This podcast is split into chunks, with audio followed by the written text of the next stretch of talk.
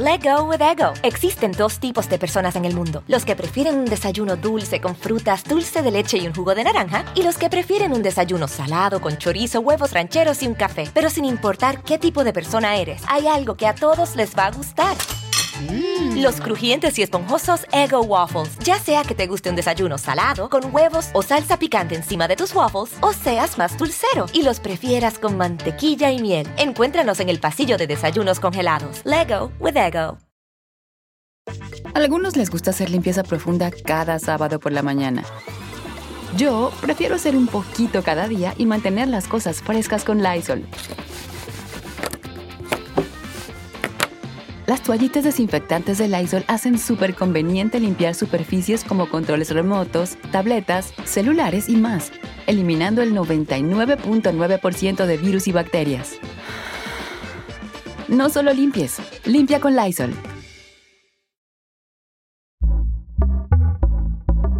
Pitaya. Bienvenidos una vez más a su podcast muy, pero muy favorito, muy fuera de lugar. El día de hoy tenemos un gran invitado que lo acabo de conocer hace 10 minutos. Llegó enojadísimo, pero este, ya nos conocíamos de Twitter, de redes sociales y también eh, en otra ocasión ahí intercambiamos algunas palabras en, un, en una grabación, pero Creo que esta es la vez que más tiempo vamos a platicar y más tiempo vamos a estar juntos. El día de hoy estoy con el ruso Samoguini. ¿Cómo estás, amigo? Bien, bien, hermano, un gusto eh, ya estar hablando ya de, de fútbol, de lo que quieras, ¿no? Eh, pero sí, sí nos ha costado, ¿eh? Nos ha costado. Me he Eh. cotizado yo también. Soy- tengo, de repente tengo tres hijos, tengo, Sí, una, tengo una sí, familia sí. que mantener, hermano. Claro, claro. Y estoy al pendiente, pero, pero bueno, pues aquí estamos, aquí estamos y justamente, mira, en Doha. Sí, y no- nos hicimos el tiempo para, ahorita que estamos en, en Qatar, ¿no? No se hizo en México, pero sí en Qatar, el poder platicar un poquito de fútbol y llegaste, pues prácticamente a salar a la selección, ¿no? No, no, no, no, no, no, no seas mamón. A ver, llegué y ganó la selección. El único partido lo ganó conmigo, güey. El único partido lo ganó conmigo aquí en Doha, porque luego se hacen las pinches eh, esas de que no, está salado, no. La selección ganó conmigo. Lo que hicieron antes tiene que ver contigo. Ah, ¿Eh? bueno, no, Y entonces es- en esa parte la selección eh, empató uno y eh, perdió y no hizo gol. Claro, sí es cierto. En una, Entonces, en la sal esas- me parece, mira, Eres amuleto. Y ahorita que está aquí este güey. Pero, pero este, estuvo, estuvo chistoso porque pasó lo que, lo que luego hacen muchos memes, ¿no? Ganó la selección, empató en el grupo y perdió. O sea, y no pasó. O sea, un, un montón de cosas y, y combinaciones y resultados que, bueno, al final no, te- no tuvieron que ni, ni, ni quedarse, ¿no? Dicen, no pasamos por un gol. A lo mejor un gol contra Polonia, a lo mejor un gol contra Argentina, a lo mejor un gol... Es la forma más mediocre de poder ver la situación. De decir, "Eh, estuvimos a nada, a un gol de Argentina. Eh, No es así, no es así. En el, eh, en el último mundial se habla mucho de que se pasó por Corea, Claro. pero la realidad es que se sumaron seis puntos.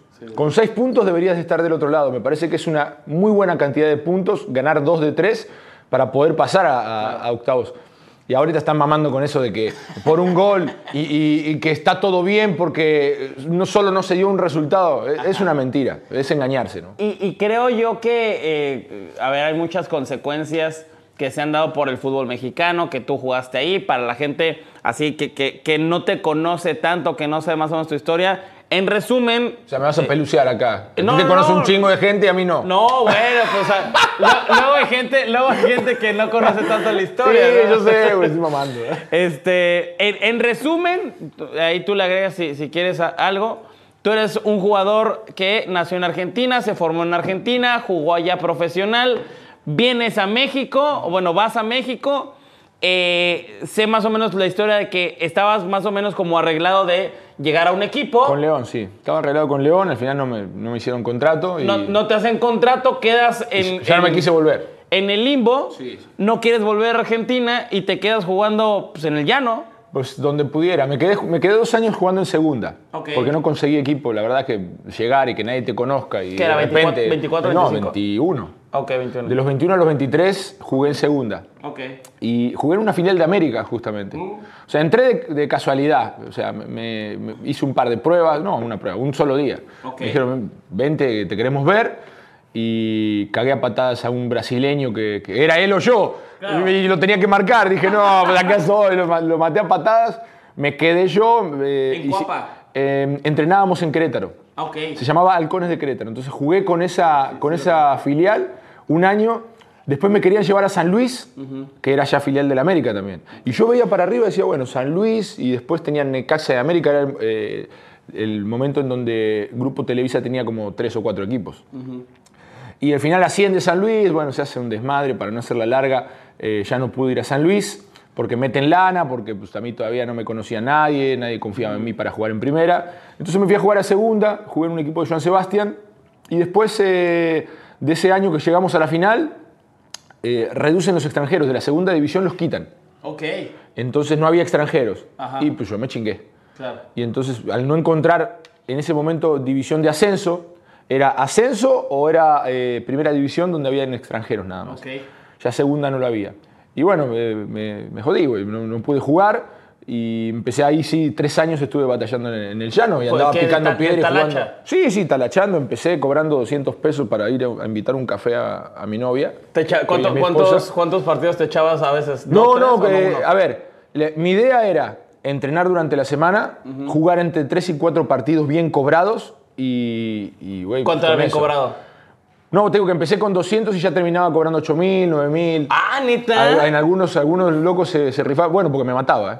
Claro. O sea, entonces yo preferí, en vez de ir a hacerme pendejo y jugar 6, 7 partidos, prefería jugar 3 y cobrar de a Órale. 8, de a 7, de a 10, así. Entonces, la neta, le chingaba. Y para eso entrenaba, porque aparte, en el resto de la semana entrenaba. Era una semana de un profesional. Claro, o sea, claro. los lunes salía a correr, corría 10 kilómetros, el martes hacía ¿Y con quién entrenabas? pasadas. Ahora sí que, que el, el colectivo. Solari, hermano, Solari. O sea, solo, solo. Y, y que tenía asesoría de un preparador físico. Mi tío fue preparador físico también eh, a nivel profesional. Y me pasaba algunos, eh, algunos tips. Tenía un preparador físico de, de Argentina que, con el cual trabajé mucho tiempo, aparte de lo que era mi club. Yo, yo quería ser eh, tanto profesional cuando no lo era que yo trabajaba como un profesional. Entonces tenía como que un equipo de, de gente que me, me ayudaba. O sea, no, no, no flojaste tu capacidad, ritmo, No, este, no. condición. No, le, le chingaba, mientras estaba en el, en el barrio, le chingaba sabroso, porque Eh, aparte eso- no eso, paraba nunca. ¿en qué, en qué parte estabas viviendo? En Querétaro, era mi En base. Querétaro. Ok, y ahí te movías. De ahí me movía a la Ciudad de México, me movía a Iguala, me movía a Irapuato. a- Pero es buena lana, güey. O sea, No, claro, güey, por semana sí me metía un varo. Y ya, o sea, al principio me costó un huevo. Los últimos dos años. Ajá. Un día así que, que te hayas así metido una buena lana, ¿cuántos No, bueno, a ver, dijiste, espérate. "Wow"? Un día, no, un día eh, jugué en la mañana sábado, porque es- eso fue excepcional. En la mañana sábado me fui, eh, en la tarde tenía un partido también en San, San Juan, San Juan del Río. Y después, eh, al otro día viajé a, a Iguala. Ah, no, a Cuautla, perdón, a Cuautla. Y, y por Dios que yo cargaba la, cargaba la lana, güey. O sea, porque era puro cash, ¿no? Cargaba la lana. Y entonces ahí me metí como mis 20 mil pesos. Y pues, güey, por Dios que venía en el, eh, en el metro, ¿no? Con la lana en el bolsillo. No más, tenía como unos 22, 23 mil pesos. Y entonces venía ¿Y con la lana en el bolsillo, claro, venía en el metro, transbordando toda la Ciudad de México, iba hacia Querétaro, ya regresaba de Cuautla, y no podía creer que estaba haciendo eso, cabrón. O sea, dije, güey, o sea, fui ¿Y a jugar, días? jugué tres partidos, tres, dos días. Estaba madreado, ¿eh? Sí, sí. Ese fue, una, una putiza fue ese fin de semana. Y estaba madreado y dije, güey, no puede ser que esté haciendo esto, quiero jugar profesional. Pero no me va mal, o sea, estaba contento porque por lo menos ya tenía para vivir, porque al principio me costaba muchísimo mantenerme. Tenía que pagar renta, gimnasio. No, y, y- y aparte de boca en boca se hacía tu fama de un buen jugador. No, y ¿Quién es me- un buen jugador? Güey, me, eh, me, tocó, me ha tocado jugar contra brasileños. sea, traemos un pique histórico con Brasil. Y claro, los cagaba patadas y yo jugaba de central o de, o de contención. Y entonces los marcaba. Por lo general, todos los equipos buscaban eh, ofensivos, ofensivos muy buenos. Entonces había brasileños, nigerianos. eh, Puro talacha y- y me- sí, y me, me tocó enfrentar jugadores muy buenos. Y algunos que, que incluso de la división de ascenso los contrataban por un partido. Claro. ¿eh? Sí, sí. jugadores del Atlante, jugadores de Correcaminos, jugadores así. Entonces me tocaba enfrentarlos y yo iba preparado para chingarlos. ¿no? Entonces jugaba bien, ganábamos, y me decían, hey, güey, eh, ¿de dónde, dónde estás viviendo? Porque nadie me conocía al principio, ¿no? Claro, ¿en qué, equipo Y el boca a boca. El bo- claro, y, el boca a boca se fue haciendo de que, hey, cabrón, o sea, te, te invito a que vengas aquí, nos falta un defensa, y, te- y el patrón te va a pasar el número para que le hables al patrón, y ahí ya me, me mandaban, ¿viste? Hey, ¿qué, qué onda? Eh, pues, ¿De a cuánto es, no? Para que vengas a jugar con nosotros. Y así me fui haciendo de, de- de varios equipos. Mira, jugué en Salamanca, en Irapuato, en León, en Querétaro, eh, en la Ciudad de México algunos, no eran muchos, eh, porque la Ciudad de México es donde menos pagaban. Eh, Cuautla, que pagaba muy bien. eh, Cuernavaca. Eh, me ha tocado ir hasta... En, Morel- eh, en Morelos están duros, ¿no? Las ligas semi... Sí, sí, sí, ahí se arma y hay lana. La gente le invierte, los patrones ahí meten equipo, se Sí, refuerzan. para los que no, para los que la no Copa saben, Morelos es una chingonería. Claro, para los que no saben de, de- de este semipro, este circuito semipro, haz de cuenta que hay güeyes dueños de equipos que les gusta ganar eh, campeonatos y que juegan contra otras empresas otro- o contra otros ejidatarios y dicen, güey, a ver, yo gano 2, 3 millones de pesos al mes, a mi equipo le voy a invertir 100 mil pesos. Tienen su, tienen su empresa y como saben que ahí tienen el flujo de dinero, les gusta el fútbol y se meten a. Es una locura. Pues sí, a mí me, me sorprendió porque yo nunca pensé que podía llegar, digamos, a mantenerme en México viviendo de eso en lo que conseguía un equipo profesional. ¿entiendes? O- oye, ya de, de así como chisme, ¿nunca te ofrecieron en Estados Unidos? Sí, sí, claro. Ahí pero- estaban locos, Sí, ahí pero, más. pero ¿sabes qué pasa? Yo no tenía visa. güey. Claro, No, claro. si llegué a estar ilegal en México, güey. no- o sea, ¿Qué me voy a ir a Estados Unidos? ibas a estar No, de, de no. dos, dos países ilegales. Pero, pero fui a la frontera a jugar, fui, me, me iba a Navidad Año Nuevo. Navidad Año Nuevo me iba a San, San José de la Paz, que es un pueblo que está en los linderos entre Michoacán y, y Jalisco. ok.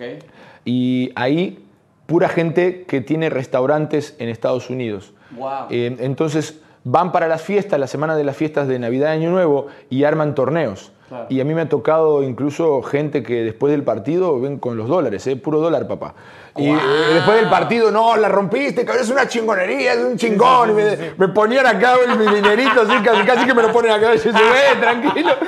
Oye. O sea, cabrón, pero te, te asombra el, el nivel de fanatismo de la gente Sí, que y le- cómo está dispuesto a darte un varo porque dice, güey, este güey la rompió. Sí, que para ellos no es, no es nada, para ti es todo, ¿no? Sí, claro. Yo, yo me levanté, mira, me acostaba a las doce y media, brindaba en Navidad, porque el torneo era, se jugaba a las 12 al otro Ok. día. A las 12 o a, la- o a las 10. A las 10 empezaba el primer partido. Era un cuadrangular, dos partidos seguidos.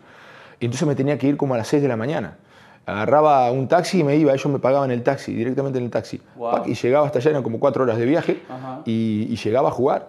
O sea, la gente, al día de hoy, buenos amigos, ¿eh? muy chingona la gente. onda. Un abrazo para el Güero León, al Güero León y a toda su familia, que, que varias veces me invitó a jugar y que pues, hicimos una buena amistad ahí. Qué chingón. De, de hecho, yo, eh, ya así como plática, te- tengo amigos que jugaron profesional, pero de pronto, pues en lugar de seguir, a lo mejor no los contrataban y, y cuando estaba en la pretemporada veía aquí en Phoenix, aquí en, en, eh, Houston, aquí en... Y les digo, güey, ¿qué pedo? Güey, dice, me están pagando 4 mil dólares por venir a jugar, 3 mil, así de... O sea, eh, eh, yo creo que era la comparación, ¿no? Aquí te pagan eso, allá pues tienen esa lana, pues la dan, ¿no? Pero bueno, entonces, esto es lo que estabas haciendo antes de que te llaman Claro, a jugar. claro. eh, te llaman a, a que fuiste a una prueba, te, te vieron de... Así como estaba jugando eh, de, de esta misma manera, cuando a mí me decían, tenemos un partido contra Irapuato, que jugué una vez contra Irapuato, no cobraba, güey. Claro. O sea, si me pagaban, bienvenido, pero si no, iba a jugar esos partidos para que me vieran. Esos eran los que más querías jugar. Esos eran los que yo estaba dispuesto a jugar sin que me pagaran. O sea, yo no quería que me pagaran. Quería ir a jugar para que me vieran, porque mi idea siempre fue regresar al fútbol profesional. Y para eso entrenaba, güey. Yo me ponía unas putizas. A mí me tocó entrenar al lado de los gallos de Querétaro cuando estaban en, en primera y cuando estaban en el ascenso. Y esos güeyes haciéndose ahí medios pendejos, eh, andaban trotando, ¿no? Porque ya ves que los cuidan toda la semana. Y yo me estaba poniendo unas putizas en unas pasadas de 400 y estos cabrones en el medio de la cancha, yo por la pista, ellos en el medio eh, pues, tocando la pelotita y yo los veía y decía, cabrón, quiero estar ahí adentro, o sea, Claro, claro. eh, y, y me veían ellos hacia afuera y decía, este pendejo quién es, porque me conocían, me conocían porque habíamos jugado con alguno de ellos en contra, porque en segunda, y yo matándome afuera, no sabes, güey. Había veces que terminaba llorando porque realmente eh, eh, veía con mucha impotencia el, el hecho de que esos cabrones estaban ahí y yo estaba afuera metiéndole con todo y, y no podía, güey. No, no, no tenías Entonces- ese, esa, eh, esa eh, güey que te llevara y que te... Que me viera o que confiara en mí, que dijera, a ver, este cabrón juega muy bien, lo voy a poner a jugar y después voy a juzgar. Todos decían, no, pues no jugaste. Y entonces yo llegué a los 21, 22, 23 años me quedé sin jugar profesional. De los 23 a los 26 que debuté, que debuté fueron tres años. 26. O sea, tres años. ¿Quién va a agarrar a los 24 años y va a decir, no, pues este cabrón le voy a dar chance y igual y juega bien? Claro. O sea, no, no me vieron jugar a mí en ningún, en ningún partido contra un rival eh, y en un momento importante, digamos, no sé, una definición o un, o- o un partido de primera para decirte a este güey no, este güey no se caga, ¿no? Entonces todavía era una incógnita conmigo, todo era a ver, a ver cómo responde. Y el único que se la jugó fue Chelis. Pero lo tuve que convencer en esas pruebas, ¿no? Y ahí me invitaron, me invitaron a jugar, hice pruebas y me quedé. A algunos les gusta hacer limpieza profunda cada sábado por la mañana. Yo prefiero hacer un poquito cada día y mantener las cosas frescas con Lysol. El limpiador multiusos de Lysol limpia y elimina el 99.9% de virus y bacterias. Y puedes usarlo en superficies duras no porosas de la cocina, baño y otras áreas de tu casa. No solo limpies, limpia con Lysol. Y, y bueno, a eso vamos, ¿no? Que de eso es el tema de, este podcast y que, a ver, ¿cómo, cómo tiene que ver toda esa época, pues medio de llano semi-pro con el mundial? Pues creo que en mucho.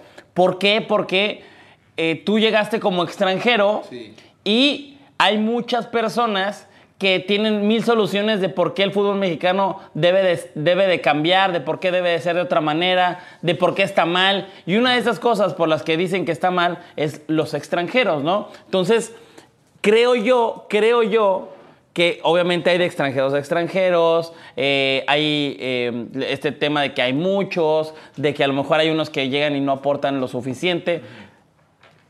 Tú entras a Puebla porque eras un extranjero que le ayudaba al, al sistema o, al- o a lo que iba a jugar Chelis, ¿no? Se, se- presentó la oportunidad y me tocó competir contra otro, un par de extranjeros más. Y se presentó la oportunidad de que me firmaran. Claro. Y después me, me la gané en la cancha, pero todo es preparación. Y, y- y yo creo que al final de cuentas, los equipos no van a estar pensando cuando contratan un extranjero si, eh, si ese extranjero va a ayudar o no al fútbol mexicano. Quiere que les ayude al equipo. ¿no? Claro, que Entonces tú cuando resultado. contratas no estás pensando en el global. Nosotros estamos viendo la película completa. Vemos de afuera todo lo que está pasando. Pero cada equipo contrata de acuerdo a posibilidades económicas, contrata de acuerdo a la, a la persona que tiene en la banca o en la dirección deportiva y contrata también de acuerdo eh, a, a esas relaciones que se tejen fuera del fútbol. No siempre se contrata por capacidad. Déjenme decirles que así es. El negocio. Sí, a mí me tocó ir a hacer tres días de prueba, ganarme un lugar, que Chelis me pusiera. Si yo al cuarto partido no le daba resultado, me iba a mandar a la goma. Claro. Porque no les costé absolutamente nada, ¿no? Que es muy diferente que cuando viene un extranjero contratado porque lo recomendó fulanito de tal, o porque un entrenador hizo un negocio, porque también pasa, ¿no? O porque un director deportivo hizo un negocio, porque también pasa. Nadie se está fijando en que voy a traer un extranjero para mejorar el fútbol mexicano. Eso no, no existe. Eh, Eh, eh, existe, eh. traigo un extranjero para que me ayude hoy en mi equipo, o traigo un extranjero para ver si me ayuda, pero me deja lana, ¿no? O sea, está mal, pero así es. Esa es la- hay que ver esa película, ¿no? Y de- de una vez para saber el, el negocio hacia a grandes rasgos y muy eh, así ex- explicado de la mejor manera posible es te traes un extranjero yo eh, director deportivo o a lo mejor que tengo una relación ahí y que un porcentaje me, me toca a mí de lo que Y le sí, vayan a pagar y sí, es que no- eso no debería de ser, ¿no? No debería de ser. Pero a mí me ha tocado que me han ofrecido equipos eh, y, y me dicen, hey, güey, a ver, cuando yo, ya estando en el fútbol profesional, yo tenía varios equipos para elegir. Ok. Y, y me fui a Tecos porque a mí el licenciado de Leaño, al cual le mando un fuerte abrazo, es un tipazo, él y toda su familia, el licenciado Leaño me habló directamente a mí, en mi casa en Argentina, estaba con mi papá comiéndome una pizza, suena el teléfono, dicen, un tal licenciado Leaño, dijo mi papá. Ok. Y digo, ah, cabrón, ¿qué- ¿quién? Yo digo, ¿quién le dio mi teléfono? O sea, me llamó a mi casa en Argentina. Y así directo se hizo la transacción con él. Pero yo tenía posibilidad de ir a Tigres, posibilidad de ir incluso a Cruz Azul, en, ese, en esa ventana de pases donde yo la rompí en Puebla y aparecieron varios interesados. Y todo era, eh, es que hay que trabajar con este representante, hay que trabajar con aquel representante. Yo no, güey. Yo, escúchame, rompí el culo eh, seis años de mi vida para que venga un cabrón y, y- y me chingue el 40%, porque aparte me querían, me querían asesinar con la comisión. Entonces dije, no, yo me voy a donde me quieran y, y ahí me quiso Tecos y ahí fui. Y por eso la gente dice, eh, ¿por qué te fuiste a Tecos si no te fuiste a otro equipo? Me fui a Tecos por eso. Claro. Y así como mi caso, creo que debe de haber muchos. O sea, o sea en, en- en resumen es, eh, te ofrecen una lana por estar en un equipo, pero a lo mejor hay un equipo que es mejor, pero ahí te van a quitar mucho porcentaje porque tienes que estar Depende, con- claro, depende cómo se. No- cómo no se haga la todos los casos, pero sí pasa Claro, puede, mucho. puede pasar. A mí sí me pasó que eso, ¿no? Me ofrecieron ir por medio de otro representante, no del que yo, con el cual yo firmé un acuerdo y yo le iba a dar su 10% por solamente negociar, por hacer todo el trabajo que yo no quería hacer porque estaba en Argentina. Yo firmé con ese representante y que, que era un amigo mío. Entonces, eh, él representaba mis intereses. Ok. Y cuando sucedió esto, yo le dije, hablen con él, ¿no? Y había gente de Tigres, había gente de, Cruz Azul, y no quisieron, no quisieron. Entonces, porque se, se suponía que, pues, iba a repartirse dinero, no sé qué. Yo dije, Claro, si, si tú eras la opción, la opción que ellos querían para mejorar su equipo, Y a mí, no debe haber tanto y a mí problema, directamente me dijo, un preparador físico me dijo, esto se arregla con la gente que maneja el fútbol mexicano. Entonces dije, yo no quiero entrar con esa gente, me voy a Tecos, que es directo con, con el, eh, con el directivo, con el presidente y el dueño, y me sentí chingón y no me arrepiento de nada. ¿eh? Fue lo mejor que pude hacer. Pero imagínate que esos son casos que se pueden dar eh, pues a, a otro nivel, con futbolistas tal vez que, eh, que te los ofrecen que te pueden ayudar a tu equipo. Tal vez no es el futbolista puntualmente que querías, pero igual y te puede ayudar a tu equipo ese jugador. Y encima te vas a llevar una comisión como director deportivo. Claro. ¿No, no vas a entrarle? Se le entra. Está mal, pero está mal eso. Claro, pero está es un mal. Es, es lo que, es lo que quieren al final de- del mes o de la semana, el tener una lana que, como Cabrón. dices, no, está, no, están en el, no están en el rollo de, ¿sabes qué? Con esto voy a mejorar el fútbol Yo, te lo pongo así, mira, yo fui auxiliar de Chelis Ajá. eh, cinco meses eh, en Puebla. Y mientras yo fui auxiliar, la cantidad de gente que me escribía a mí para eh, ofrecerme jugadores, o sea, representantes, ¿eh? y, y no solamente el jugador, me decían, hey, hacemos arreglo, güey. Yo, yo estoy viendo jugadores para el próximo ciclo, porque Chelis en ese momento me lo, me lo encargó. eh, y, güey, me hablaban a mí. Imagínate un director deportivo. Claro. Yo era auxiliar nada más, ¿eh? Y estaban ofreciéndome a mí, no, convéncelo, la chingada. Espérate. O sea, de, yo de veo- que te, te vendo Claro. cuatro, te vendo cuatro, te No. quedas un porcentaje. Claro, no, o un jugador, uno solo, tengo este jugador, mira, te, te falta, tú no sabes ni qué le falta al equipo, cabrón, o sea, pero a huevo te lo quieren meter porque su chamba, como, como yo entiendo, entiendo que como eh, representante, es vender tu producto. y si tú tienes un jugador, pues para ti va a ser el mejor del mundo, ¿no? Sí, claro. Ahora, para, para mí, auxiliar, o para mí, entrenador, tiene que ser el que yo necesito. ¿Me entiendes? No el que tú me quieres vender, sino el que yo necesito, cabrón. Vas a una tienda y, y- y tú dices, voy por el papel higiénico más suavecito porque es el que me limpia bien y te quieren ofrecer uno que te va a dejar hasta, ¿no? Buena analogía, Te va, ¿no? Con- te va a raspar, pero hasta, hasta el orgullo. Pu- pudiste agarrar muchos ejemplos, pero te gustó el de pero claro, el culo. Pero te sirve, te sirve, pero te raspa, ¿no? Y tú quieres el, el- el chingón. Ajá. Es así, es así. Lo mismo es ahora. Eh, Está en uno decidir si quieres salir bien limpiado ahí, bien limpiecito, sin, sin sufrir, o igual y te sufre te sufre, ¿no? La raspada. Pero cabrón, en términos generales es Un, así. un saludo para que nos están viendo comiendo, ¿no? Claro, toda la gente un abrazo. En, en términos generales es así. O sea, tienes la posibilidad de, de elegir un jugador que a ti encaja perfecto en tu esquema, que no sabes si va a funcionar, pero encaja perfecto sin llevarte un peso, o tienes la posibilidad tal vez de meter otro jugador donde te vas a llevar una lana y, Y, me- y y dices, tal vez, ¿no? es la honestidad de cada quien. Claro. Y yo eso sí no lo negocio. No lo negocié cuando era jugador, por eso me fui a Tecos Ajá. y me agarré los huevos y dije, ahí voy a ir, aunque no me quiera otro equipo, ahí. Y, y pues como entrenador, si me toca algún día ser entrenador, también voy a ser así de honesto conmigo mismo. ¿Me entiendes? Conmigo mismo. Ya los entrenadores cobran un chingo de lana para querer llevarse más. Sí, es cabrón, ambición. Está cabrón, está cabrón.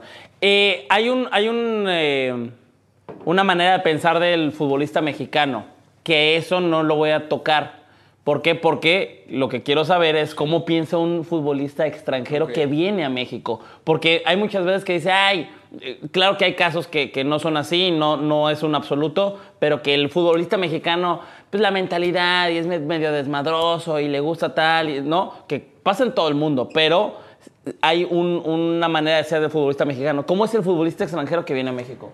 Pues mira, yo no te puedo hablar por todos y tampoco puedo hablar por todos los mexicanos, porque creo que hay, sí hay cierto preconcepto sobre, sobre determinadas, eh, determinadas nacionalidades, ¿no? A mí lo que me ha tocado ver, por lo menos con, con argentinos que, que- con los que he convivido un poco más, eh, sí hay cierta seriedad. O sea, cuando uno va al extranjero, yo creo que se ve, se ve de mala forma eh, eh, aquí en México. Uno piensa que un extranjero viene y viene a, solamente a ganar dinero y a, y- y a irse, ¿no? Que igual en el, en el concepto puede ser que diga un extranjero, voy, juego dos años y me regreso. Sí, pero tienes que jugar dos años y tienes que jugar bien. Claro. O sea, la carrera no es que eh, vas, vas al extranjero y dices voy a, a tirarme a dormir. No, porque al final de cuentas también corres el riesgo de que eh, no, se, no se cumpla esa meta que tú dijiste de ah, voy a ir a cobrar y no, igual al- a los seis meses te rescinden el contrato Claro. y te mandan de vuelta. Y- Entonces sí tienes que chingarle. Pero realmente, que no ¿cómo- salgan las cosas es otra cosa. ¿no? Pero ¿cómo, ¿cómo ven el fútbol mexicano? O sea, como de, hay mucha lana y es fácil. O sea, no estoy Eh, diciendo de, tú. afuera, de afuera parece así, pero cuando estás en la cancha es una chinga. No, bueno, no, no estoy diciendo lo Eh, que tú es piensas. otra cosa. Pero sino lo que a lo mejor llegan a pensar muchos extranjeros que Sí, llegan. sí, sí. No, bueno, yo de hecho eh, pensaba que el fútbol mexicano era un poco más, eh, más fácil de, de jugar. Pero cuando ya estás en la cancha te das cuenta que tiene otras variables, ¿no? Tiene jugadores más dinámicos, el fútbol se ve más lento, pero en, su- en su momento fue por un tema, o sigue siendo por un tema de, de- de las canchas. De, hoy las, ya las mojan un poquito, Claro. los horarios han cambiado, pero cuando yo vine se jugaba a las 3 de la tarde en Torreón, se jugaba en eh, Chiapas Salvo a las Pu- 4. salvo Pumas y Toluca tienen Era una locura. En CU a las 12 te, te mata. Entonces el fútbol se hace algo lento porque el jugador no está al 100% para hacerse dos, tres piques continuos a, a los rayos del sol de las 12 de CU, ¿no? Entonces eh, creo que ha cambiado eso el fútbol mexicano se ha hecho un poco más dinámico. Todavía está en ese proceso. Y, y creo que, que sí, el que, que venía de afuera, por lo menos en mi caso, sí me tocó ver algo de fútbol mexicano y decía, no, allá la, la voy a romper. Y después cuando estás en la cancha te cuesta mucho porque sí hay otras variables que no estás teniendo en cuenta. Lo que sí te puedo decir es que una de las cosas que así capté cuando estuve en el fútbol mexicano es el balón parado. El balón parado puta, era como sentarte en la sala de tu casa. Nadie te toca, nadie te empuja. Vas a buscar la pelota y es como llegar a la sala de tu casa ¿viste? y sentarte a tomar un, un whisky en la noche. So- somos- somos muy- muy flojitos. muy- claro. Eh, y yo veía esa diferencia, claro, en Argentina crecí y allá se te cuelgan, cabrón. El árbitro no te cobra nada, se te cuelgan del cuello, te agarra. te- Y acá, los primeros partidos, ganaba de cabeza todo. Decía yo, "Güey, o sea, esto es, es otro tipo de fútbol. claro, sí te das cuenta que se marca diferente. Claro. Y después lo termina sufriendo eso la selección. Pero son, son eh, como situaciones que se presentan por, porque el fútbol mexicano es así, es de, es de mínimo contacto, es de, de Ok, poco contacto. Y no está acostumbrado el mexicano Bueno, al tú contacto. también- tú también No, no, bueno, también al- al- muy del otro lado, del otro lado. Pero el fútbol mexicano está, no está acostumbrado a ese contacto. Ajá. Que, que tal vez creces en Argentina y lo primero que te dicen es no te puede cabecear tu, tu hombre, Claro. porque hay marca personal. Y entonces estás cerca, ¿viste? Lo estás empujando. Lo estás... Y acá eh, te mantienen un metro de distancia, te ponen el bracito así. No, pues con ese metro haces, le quitas la mano y ya arrancaste solo. Claro. ¿Entiendes? Esa es la diferencia que vi, por lo menos en el balón parado. Y después en el ritmo, en la cancha, hablando de la cancha, tienen un muy buen ritmo, mucha dinámica, mucha resistencia, poca gente explosiva. Por eso han venido ecuatorianos, colombianos, que son a veces de esa, esa raza que bah, tiene ese- esa explosión, ¿no? Son menos Y han físicos. marcado la diferencia. Son, son menos de contacto y más de son, claro, ¿no? son, no son tan grandotes porque se han buscado eh, en algún momento a Darwin Quintero, Claro, claro, al Chucho Benítez, que pues eran explosivos, ¿no? Pero que, bueno, físicamente te marcaban una diferencia. Sí, el, el tema físico es un, un rollo que tiene que superar el fútbol mexicano. Que, que somos menos físicos que Sí, otros. pero no estoy hablando de estatura, ¿eh? Claro, claro. Estoy hablando de... de- Corpulencia. Claro, corpulencia. ¿Cómo que De- así? de- ¿Cómo que así, así. ¿Cómo que así, güey? Yo, Güey. soy, yo soy como el parejita, Tú- güey. Tú lo viste, el otro día yo me, me impresionaba porque está obviamente que hay una parte genética, Ajá. ¿sí? pero la tienes que superar, cabrón. O sea, para competir internacionalmente sí, para competir aquí en el ambiente doméstico te alcanza, pero internacionalmente ya es otro pedo. Hay gente que genéticamente las mismas razas tienen sus características. Abubakar se sacó la playera y tiene 40.000 años Abubakar. Se sacó la playera su último partido en selección de Camerún y, güey, tiene cuadros hasta, no sabes, se levantó el brazo y tenía cuadros acá, No- cuadros acá. No, no, no mames, o sea, cabrón, rayado, rayado, así fuerte. Dices, este cabrón igual nunca se metió al gimnasio. Pero pues, la raza negra tiene eso, o sea, tiene esa, esa característica genética que es muy chingona. Pero bueno, tienes, contra eso tienes que pelear. Métete al gimnasio, carajo. Yo lo que digo es, hay futbolistas que se fueron a Europa eh, de una manera cuando tenían 22, 23 años, volvieron 4 o 5 años después y volvieron más flacos. O sea, ¿Por? Carajo, fuiste allá, métele, métele porque estás compitiendo a otro nivel. A algunos les gusta hacer limpieza profunda cada sábado por la mañana. Yo prefiero hacer un poquito cada día y mantener las cosas frescas con Lysol. El limpiador desinfectante Brand New Day de Lysol limpia y elimina el 99.9% de virus y bacterias. Y puedes usarlo en superficies duras y no porosas de tu hogar con una fragancia que lleva a tus sentidos a un paraíso tropical. No solo limpies, limpia con Lysol. Y, bueno, ahora, ahora que hablamos de, los, de las cosas que a lo mejor pueden tener los extranjeros, de la mentalidad, de eh, los, los tipos de extranjeros que a lo mejor pueden venir también, y precisamente del Chelis escuché una vez eh, que decía, hay, los datos obviamente los dijo, los dijo más exactos, pero hay eh, 300 extranjeros en México, ¿no? Y de esos 300 extranjeros hay 80 que son titulares. Y hay 25 que son banca, pero que entran. Bueno, y los otros ciento y tantos, ¿dónde están? Entonces dice, ahí está el negocio. O sea, ¿por qué te traes a un güey de otro país que está en la banca y no juega? No puede estar ahí un morro de 22, de 18, de 24, ¿no? No puede estar ahí uno. Entonces, eso es como uno de los males del fútbol mexicano. ¿Sientes tú, ahora sí que te lo pregunto a ti directamente como extranjero que, que llegaste, ¿Es uno de los males eh, de- del fútbol mexicano el tener tanto extranjero? Males no, males no. Yo creo que mm, si están ahí tienes que competir, como mexicano tienes que competir. Pero yo creo que eh, sí hay un exceso. Hay un exceso. Hubo un momento en donde había la posibilidad de extranjeros y naturalizados. Y después eh, la, la directiva del fútbol mexicano, para quitar esa, esa- ese segmento de naturalizados, eh, aplicó la de formados y no formados en México, ¿no? Y entonces abrió la de no formados en México y, y le quitó lugar a al- algunos de, eh, de los que son formados en México y hubieron problemas y, y se fue redu- reduciendo el, el cupo para los no formados en México de 10 a 8, de 8, a- así vamos, ¿no? Pero creo que sigue siendo un exceso. Sigue siendo un exceso porque más que eh, el- en la cancha, porque en la cancha tienes que competir, siendo mexicano o extranjero tienes que competir y tienes que estar bien preparado. Eh, no es abrirle un lugar al mexicano porque sí. ¿no? No es abrirle, pero sí tiene que tener, aunque sea la posibilidad de compartir ese, esa- ese momento en un plantel.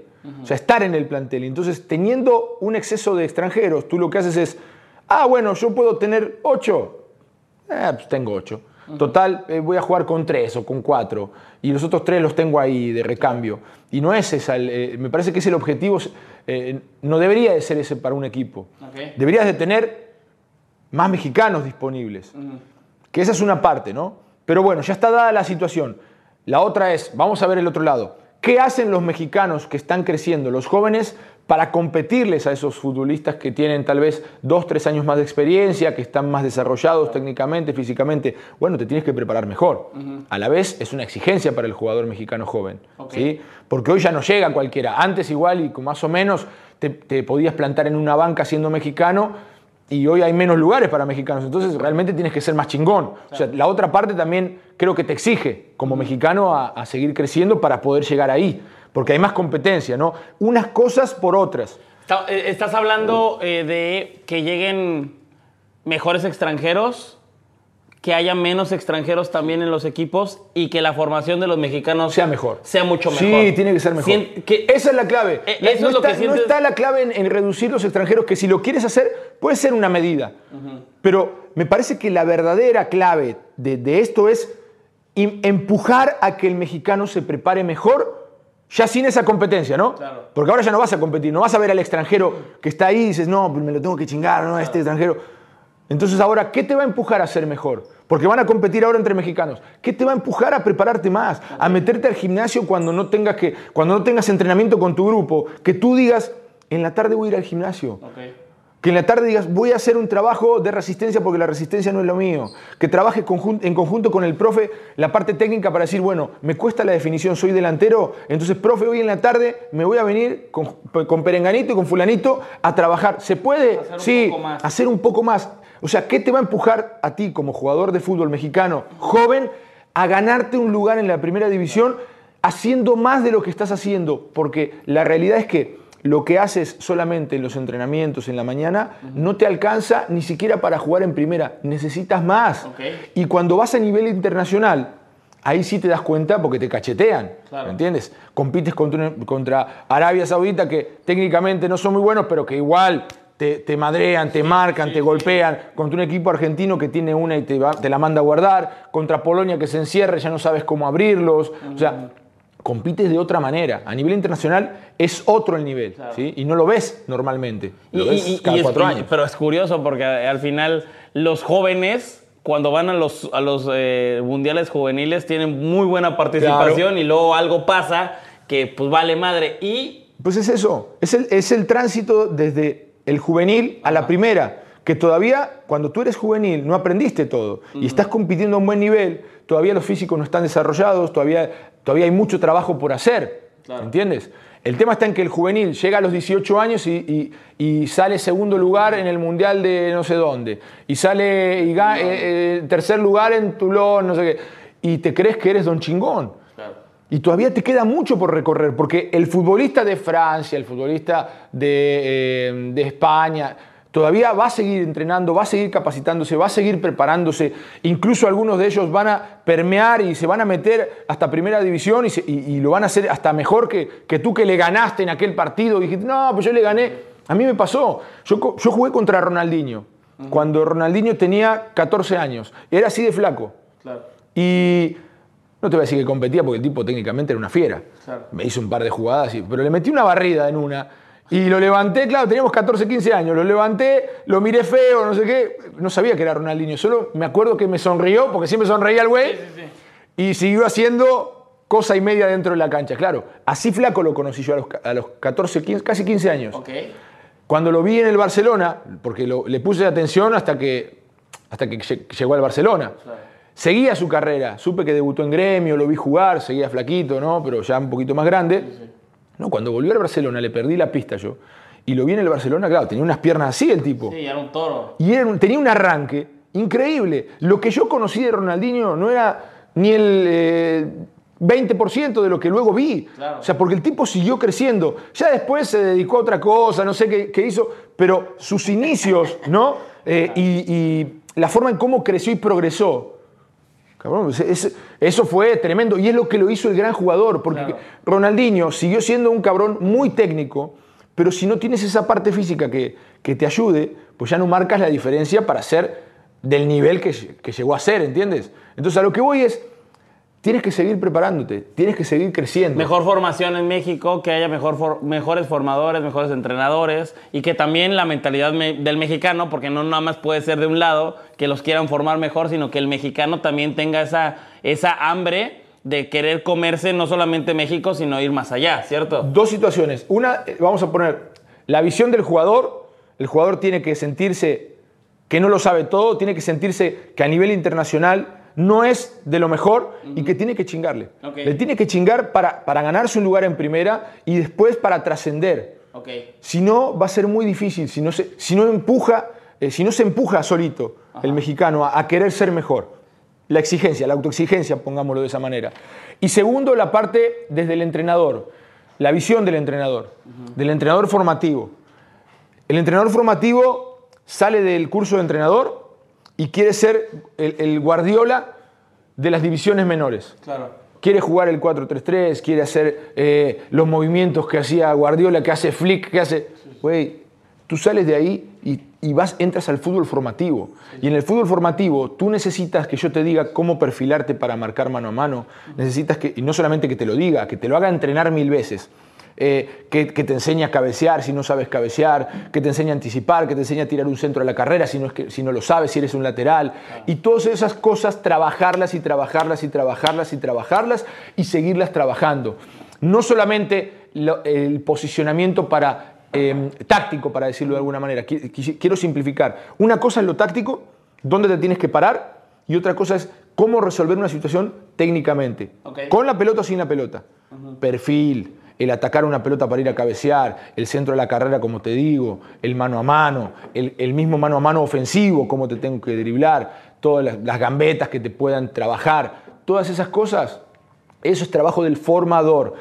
Y no solamente lo táctico y querer ser guardiola, no decirte, tú posicionate aquí, ah, no me sirve, que venga el otro, que sí juega bien. No, yo te tengo que trabajar, Ajá. ¿me entiendes? Te tengo que trabajar, no solamente agarrar al mejor y ponerlo y decir, ah, con este gané. Y salí campeón de la sub-14. ¿A quién chingados le importa? ¿Qué carajos? O sea, ¿qué te da salir campeón en la sub-14, en la sub-15? ¿Qué carajos te da? No te da nada.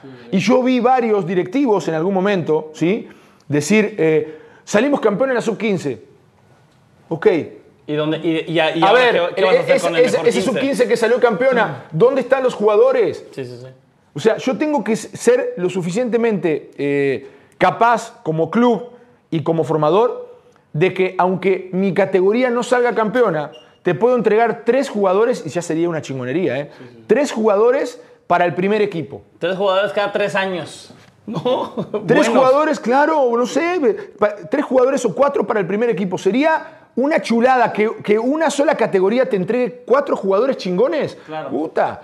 O sea, y, y- y ya, ya para, para ir terminando, y te lo quiero decir así, la pregunta es precisa hacia ti, de lo que has visto, eh, esta, esta onda de la formación, de lo que le falta al jugador mexicano, hay veces que también le falta al extranjero. sí, sí. ¿El fútbol mexicano permite que se equivoque más el extranjero que el mexicano? Sí, claro, claro. ¿Sí? Sí, claro. Y- El, el extranjero es más apapachado. No, que el bueno, a ver, llegas con un contrato de, pongamos una cifra, un millón de pesos al mes, ¿no? Y la cagas en la salida. Pues el técnico no te va a sacar a la primera. O sea, güey, te contrataron, invirtieron una lana, te compraron en 5 millones de dólares y te hicieron un contrato de millón, millón y medio al mes, ¿no? Y estoy poniendo un sueldo bajito.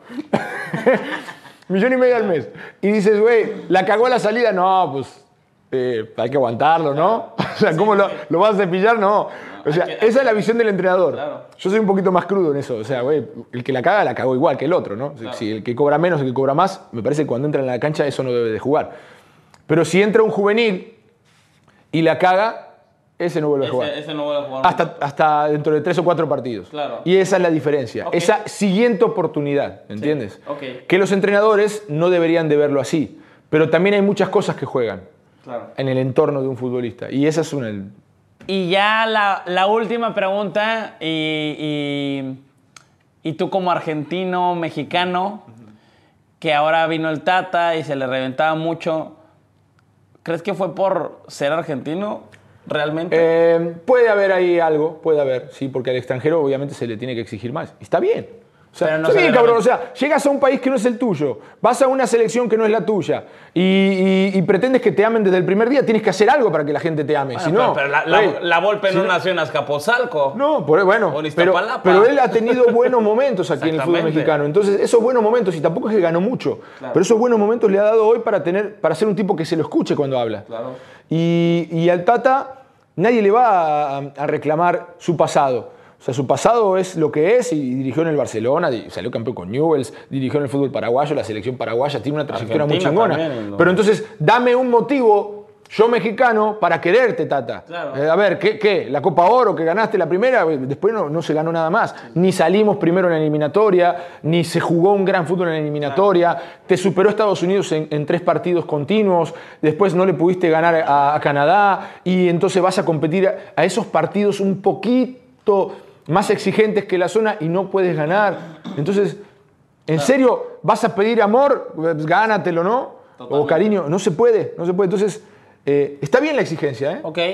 Ni modo. Así Y- es, es lo que es. Te agradezco muchísimo eh, estos datos, estas respuestas, esta sinceridad. Y sí, estoy de acuerdo con eh, lo que dices. el- la formación es totalmente en donde se está fallando y que el extranjero también que venga de calidad y que se reduzca para no por darle nada más cupos a los mexicanos, sino que eh, pueda a lo mejor el, el técnico tener más cabeza de cómo poner a los mexicanos que más les gusta en las posiciones que ya no van a estar los extranjeros formados eh, totalmente en otro lado. ¿no? Cerramos. Exigencia para los, ex- los- los extranjeros que vienen, la calidad, ¿no? Exigencia para los jóvenes, que el joven crezca sabiendo que tiene que formarse mejor y que tiene que crecer, que tiene que hacerlo mejor que el que lo hizo antes. Esa es la clave. Y con estas dos cosas importantes me parece que el fútbol mexicano va a crecer como liga y a partir de tener una mejor liga, pues obviamente vas, vas a elevar el, el- elevar el nivel del seleccionado si los mexicanos son mejores, ¿no? Pues veamos qué pasa en los siguientes cuatro años y de aquí en adelante a ver si cambia algo. Eh, esperemos que sea un, golpe de realidad esto que ha sucedido y te agradezco muchísimo. Gracias por estar aquí, Ruso. Recuerden a toda la gente que está escuchando esto en Spotify, eh, sale primero y también sale el, el- al día siguiente el video en el canal de YouTube. Muchas gracias por escuchar su podcast muy, muy favorito, muy fuera de lugar. Hasta luego. Let go with ego. Existen dos tipos de personas en el mundo: los que prefieren un desayuno dulce con frutas, dulce de leche y un jugo de naranja, y los que prefieren un desayuno salado con chorizo, huevos rancheros y un café. Pero sin importar qué tipo de persona eres, hay algo que a todos les va a gustar. Los crujientes y esponjosos Ego Waffles. Ya sea que te guste un desayuno salado, con huevos o salsa picante encima de tus waffles, o seas más dulcero y los prefieras con mantequilla y miel. Encuéntranos en el pasillo de desayunos congelados. Lego with Ego. A algunos les gusta hacer limpieza profunda cada sábado por la mañana. Yo prefiero hacer un poquito cada día y mantener las cosas frescas con Lysol. El limpiador desinfectante Brand New Day de Lysol limpia y elimina el 99.9% de virus y bacterias. Y puedes usarlo en superficies duras y no porosas de tu hogar con una fragancia que lleva a tus sentidos a un paraíso tropical. No solo limpies, limpia con Lysol.